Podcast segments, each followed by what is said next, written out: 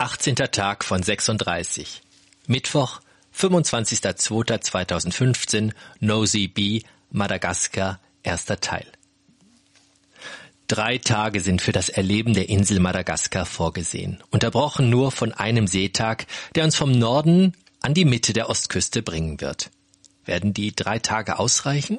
Viele Vorstellungen habe ich von Madagaskar nicht.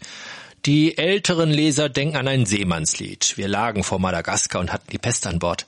Doch es war nicht die Pest, sondern der Typhus, der im Ostasiatischen Krieg Anfang des 20. Jahrhunderts hunderte russischer Soldaten dahingerafft hat. Ihre Gräber sehen wir heute auf der Insel Nosy Be. Neben dem Verwaltungsgebäude wurde von den Russen ein unspektakuläres Denkmal errichtet. Die Jüngeren haben wohl die Pinguine aus Madagaskar vor Augen, die aus dem Zoo von Manhattan ausbrechen, um in ihre Heimat zurückzugelangen. Doch Pinguine gibt es auf der ganzen Insel nicht. Da halte ich mich lieber an die Erlebnisse und Fakten, die ich während der Ausflüge auf der viertgrößten Insel der Welt erfahren habe. Madagaskar misst von Norden nach Süden 1580 Kilometer, von Ost nach West 580. Aufgrund der langen französischen Kolonialzeit ist Französisch neben dem Malagasy, also dem Madagassisch, die Verwaltungssprache des Landes. Doch die gebildete Schicht spricht ebenfalls gut Englisch, wovon wir bei der Wahl unserer Reiseleiter profitieren. Am Morgen rasseln also wieder die schweren Ankerketten der Costa.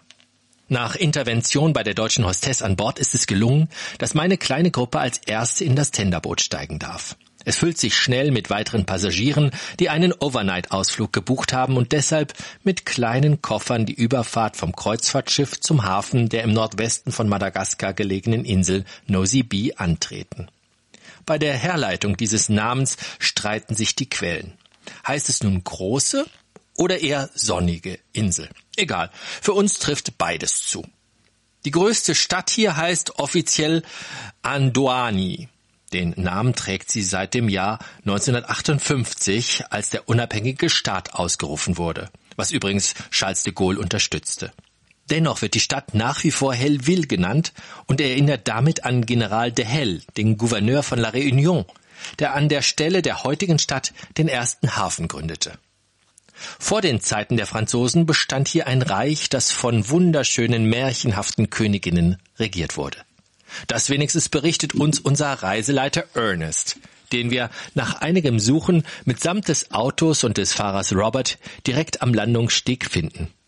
Vorher haben Dutzende vermeintlicher Reiseleiter versucht, uns in ihre Wagen zu locken, indem sie vorgaben, von der durch mich beauftragten Agentur legitimiert zu sein. Ihre Fragen an mich, wie heißt die Agentur doch gleich und wie ist Ihr Name? Ich will nur sicher sein, dass alles stimmt, kann ich nur allzu leicht als Lügen enttarnen. Stadt nennt sich diese Ansammlung von Blechhütten? Wir können nur staunen. An der Straße reihen sich die Buden, aus denen heraus Obst, Gemüse, Fahrradspeichen und BHs verkauft werden. Nur wenige Straßen sind asphaltiert.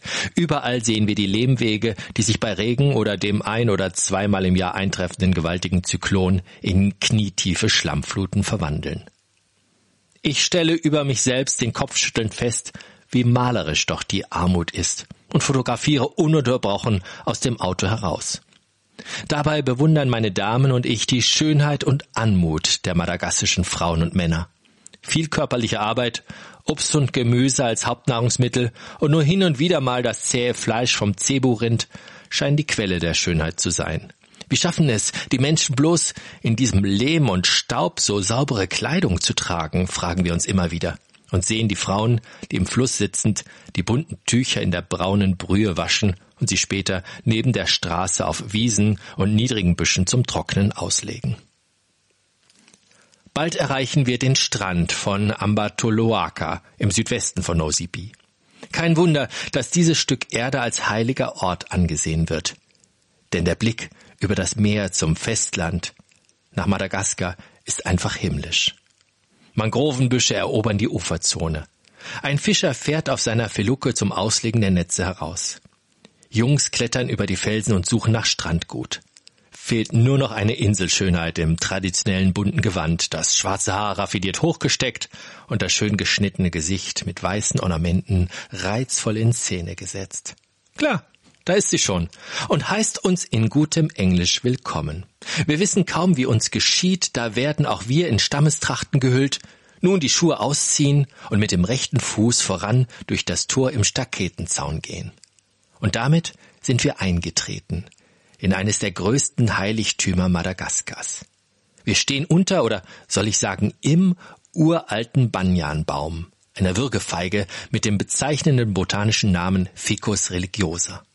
Wir erfahren, dass die schöne Ziomeka, Königin von Sakalava, diese Pflanze einstmals von der Königin Indiens als Geschenk erhalten hat.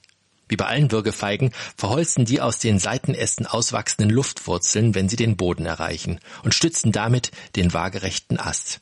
Danach kann der Stamm der ursprünglichen Pflanze absterben, denn die Feige hat sich auf diese Weise erneuert und wandert so in super, super Zeitlupe durch den Urwald.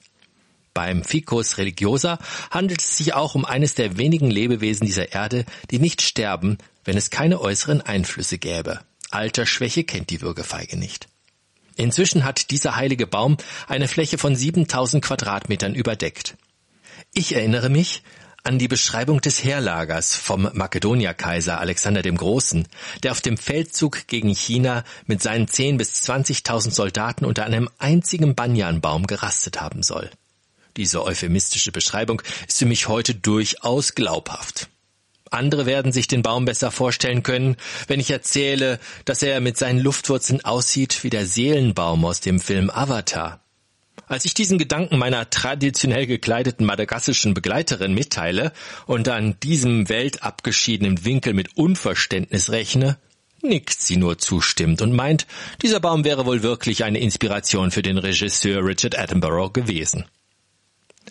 Weiße und rote Tücher spannen wie ein Zaun die Seiten des Weges unter dem Baum entlang der Luftwurzeln und leiten den Gläubigen zu einer Nische, die vom Schädel eines Zeburindes bewacht wird. Hier stehen Flaschen und Schalen voller Münzen. Und auch ich lasse es mir nicht nehmen, ein bisschen Geld als Opfergabe zu hinterlassen, dabei in Gedanken einen Wunsch formulierend, den ich natürlich nicht aussprechen darf.